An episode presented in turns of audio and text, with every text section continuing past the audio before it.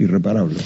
Bueno, está, como decíamos, la doctora Elizabeth Gómez Alcorta, abogada especializada en derechos humanos, exministra de Mujeres, Géneros y Diversidad y precandidata a jefa de gobierno porteña por el Frente. Mañana está presentando su precandidatura. Elizabeth, Jorge Alperín, Luisa Balmaya, te saludamos. ¿Cómo estás? Hola Jorge, Luisa, toda la audiencia, ¿cómo les va? Bien, muy bien. Bueno, Decíamos, es, es un tema controvertido el de las TASER. La reta decía 107 países ya las están usando.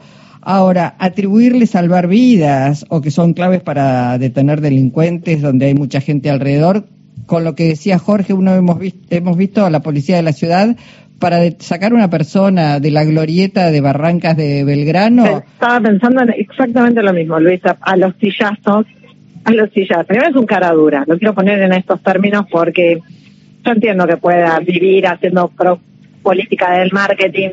¿Saben cuántos agentes de policía tiene la ciudad de Buenos Aires? 27 mil. Sí. Y por fin la ciudad de Buenos Aires adquirió 60. ¿Escucharon bien? 27 mil.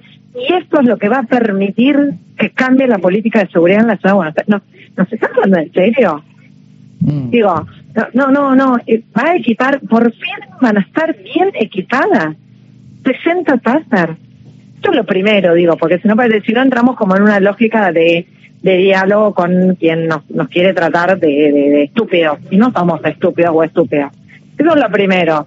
Segundo, es, como decían ustedes, como decía también Jorge, ¿no? Es debatible, es altamente debatible y está bueno que se echarle. ¿Por qué? Porque es cierto que son armas menos letales que las armas de fuego. No quiere decir que no sean letales, ¿eh? Ahora voy a traer algunos números que nos pueden ayudar a, pensar. Son armas menos letales. Ahora, lo cierto es que esa menor letalidad lo que ha generado en según informes internacionales de muchísimos países del mundo, Amnistía Internacional, Human Rights Watch, digo, es sin lugar a dudas es que esto hace que las fuerzas de seguridad las utilicen en situaciones en donde no amerita utilizar violencia. Voy a poner el ejemplo de lo que les quiero decir. Amnistía Internacional hizo una investigación sobre el uso de las cosas en Estados Unidos entre el 2000 y el 2007. 334 personas murieron, murieron por haber usado contra ellas pastas. Porque, digamos, ya no es que no son letales, ¿sí? que sí que pueden causar la muerte en ciertas circunstancias. De esas 334, la pregunta que uno se tiene que hacer es, ¿ante qué situación la policía usó en esas 334 personas que murieron? Bueno, de las 334, 33 tenían armas que no eran de fuego y solo 4 tenían armas de fuego. Entonces, problematizamos un poquito más esto. Son menos letales que las armas de fuego, pero el problema es que esa menor letalidad lo que hace es que se lo utilice como un modo de control en espacios públicos que pueden efectivamente causar la muerte en ciertas circunstancias. Sí. Elizabeth, eh, digo, suena más a, una cosa para la interna que tiene con Bullrich, ¿no? Donde desde, el, desde los duros de Bullrich se le reprocha cierta blandura a Horacio Rodríguez Larreta. Anunciar 60 pistolas Taser suena más a, a la interna con Bullrich que a una solución supuesta para, para controlar mejor el delito, ¿no? Creo que hay, hay primero hay una utilización claramente política. Ya lo eh, recordarán que Marcelo Alessandro, este, este, personaje que tuvimos de ministro de Justicia y de Seguridad, que viajó a escondido, que cometió una serie de delitos, que según los chats nos enteramos que, que ha hecho transfugadas con las licitaciones, etcétera, etcétera, etcétera. Eh, cuando hace muy poquitos meses asesinaron a una mujer policía en Retiro, en la estación de subte, no sé si recordarán, ese mismo día, ese ministro tránfuga de la ciudad de Buenos Aires, en un tuit puso que esa mujer podría haber actuado con una, con una, eh, podría haber evitado su muerte con una pistola Taser, ¿no? Cuando eh, no voy a venir, no voy a traer acá porque no tenemos tiempo como había sucedido el hecho, es una mentira, digamos, es esa utilización, en ese caso además en una situación absolutamente trágica, una mujer, madre de dos criaturas, trabajadora, porque la, la policía también son trabajadoras asesinadas, y ellos utilizando eso. Y también hace un tiempo empezaron a decir otra barbaridad, otra barra basada, que podía ser una buena una buena herramienta para las mujeres en situación de violencia de género, tener taser, digamos, ya es el corrimiento del Estado absoluto y poner que nosotros nos tenemos que defender con, con una taser. es en parte eso, pero también hay que poder hacernos cargo de algo, es que la gente tiene, y de hecho todas las encuestas y todas las mediciones, y charlando con los barrios, después de la inflación, la inseguridad es el principal tema que la gente y que tenemos, digo, yo soy una, una mujer que me muevo mucho, ando mucho por la ciudad, ando mucho sola también a la noche, ese temor lo tenemos, es un temor absolutamente legítimo, ¿no? y en ese sentido, porque digo, están por un lado esas propuestas falsas, mentirosas, como vemos el tema de las TASER, 60 TASER no van a resolver.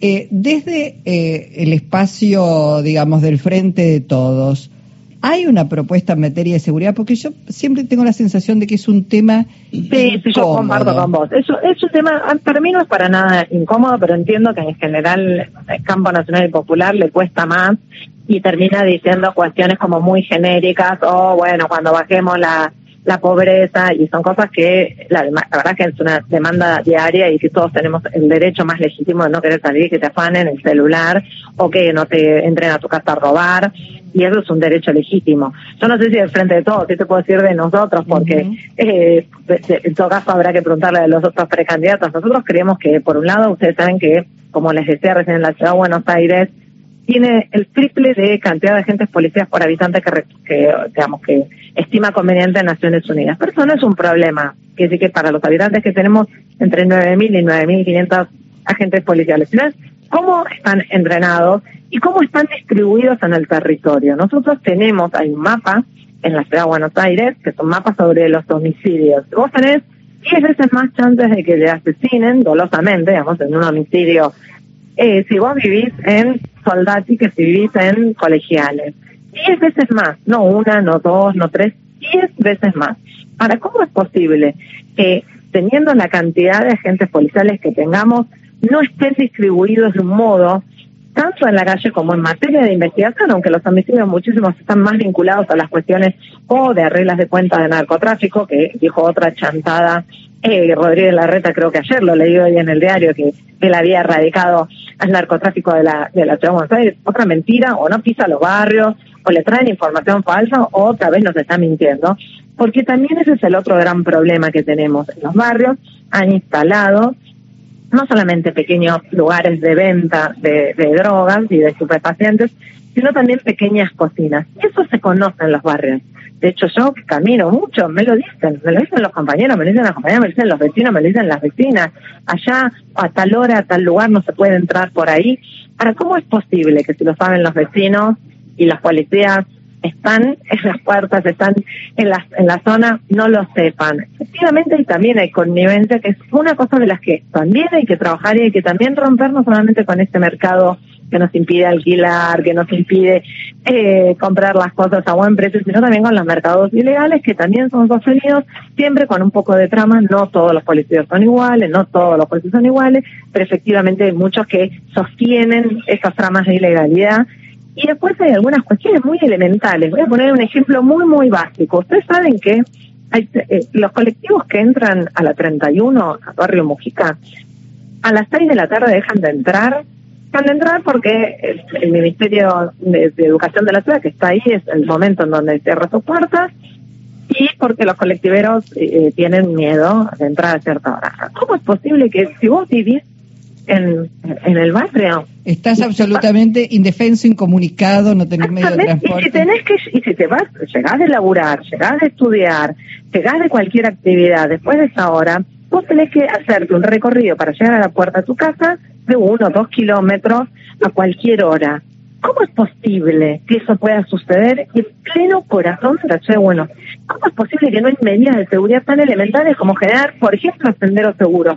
Por ejemplo, tener colectivos de la ciudad que hagan un recorrido interno de entrada y salida y que le permita a la gente que llega de laburar, que llega de estudiar, caminar solamente 100 metros hasta la puerta de su casa. ¿Cómo puede ser que no, digamos, no estamos hablando de cosas multimillonarias, estamos hablando de cosas elementales que lo que ponen en el eje es en la seguridad y en la vida de la gente. Y en un Estado regulador y que ordene y que... Absolutamente. Pero después tenemos también, porque hay lugares separadas de colectivos, como en muchísimos lugares de la, de la Argentina y como también en muchísimos lugares del mundo, que también se pueden poner paradas seguras. Y eso digo para todos y para nosotras digo porque la inseguridad es un problema para todos y para todas, pero cuando nosotros estamos en la calle, digo de las mujeres, además del temor a que te afanen, nosotros tenemos otros miedos, y también hay que poder decirlo, ¿no? El temor a que nos violen, el temor a que nos abusen, digo, y todas esas situaciones, pensar la, la seguridad en esa clave, y es en una clave ciudadana, es en una clave de cómo hago para pensar qué es lo que necesita y no hay respuestas iguales para toda la ciudad. Bueno, pero para eso, Elizabeth, hay que caminar la ciudad, hay que hablar con la gente, hay que tener un compromiso claro. Eh, lo, lo, planteo así porque, digo, la ciudad de Buenos Aires no es Palermo, Belgrano, Recoleta, es mucho más. Y la verdad es que la ciudad uno eh, registra diariamente que está partida en tres o en cuatro sectores muy diferenciados. Mañana estás lanzando tu precandidatura. Mañana sí, a las seis de la tarde estamos haciendo un acto con un, montón de compañeros y compañeras del espacio Movemos. Para nosotros es, poder eh, sumar una voz al frente de todos en la ciudad de Buenos Aires, una voz distinta, una voz nueva, por decirlo de algún modo, una voz femenina, una voz de mujer, tiene que haber una mujer, tiene que haber... Es que sí, Luisa, ya, ya está, ya es demasiado, ¿no? Y pasa el tiempo, estamos en pleno siglo XXI y vos mirás las fotos del poder, las fotos de las candidaturas, todos los posibles precandidatos, casi todos los, casi todos los cargos y son todos varones. Y la realidad es que nosotras, no solamente es nuestro tiempo, porque hace muchísimo que estamos relegadas en la política, sino es nuestro tiempo porque nosotras venimos a poner la, otras cosas, a priorizar otras cosas en la política. La vida, no la vida de las personas, la vida como proyecto, los cuidados, queremos una ciudad que nos cuide, queremos un país que nos cuide y un país que nos cuide habla de seguridad, pero habla de también un país, una ciudad que está al servicio de que cómo hacemos para que los pibes y las pibas tengan lugar, para que nuestros viejos y nuestras viejas tengan lugares, digo lugares de recreación, lugares de cuidado, digamos, ¿cómo es posible que 16 años de gobierno y tengamos 53 mil pibes que se quedaron sin vacantes? 16 años, no pasó 4, no pasó 8, 16 mil, 16 años. Mm. Y 53 mil pibes se quedaron sin vacantes por una sola razón, porque no le interesa. y para nosotros eso es prioridad, porque vos lo sabés, que cuando nosotras no tenemos donde dejar a los pibes, ¿sí? Mm. La que no sale a laburar, o para, digamos, laburamos en nuestra casa, pero la que no trae un peso, la que no genera autonomía y aumenta los niveles de desigualdad de violencia, es a nosotros. Entonces también es nuestro tiempo, ¿no? Para la política. Bueno, bueno, eh, lanza mañana la precandidatura, Eli, y después habrá tiempo para que nos visites aquí en la radio y poder dialogar con nuestros oyentes que seguramente tendrán muchas consultas para hacer. Te mandamos un abrazo y muchísimas gracias. Gracias.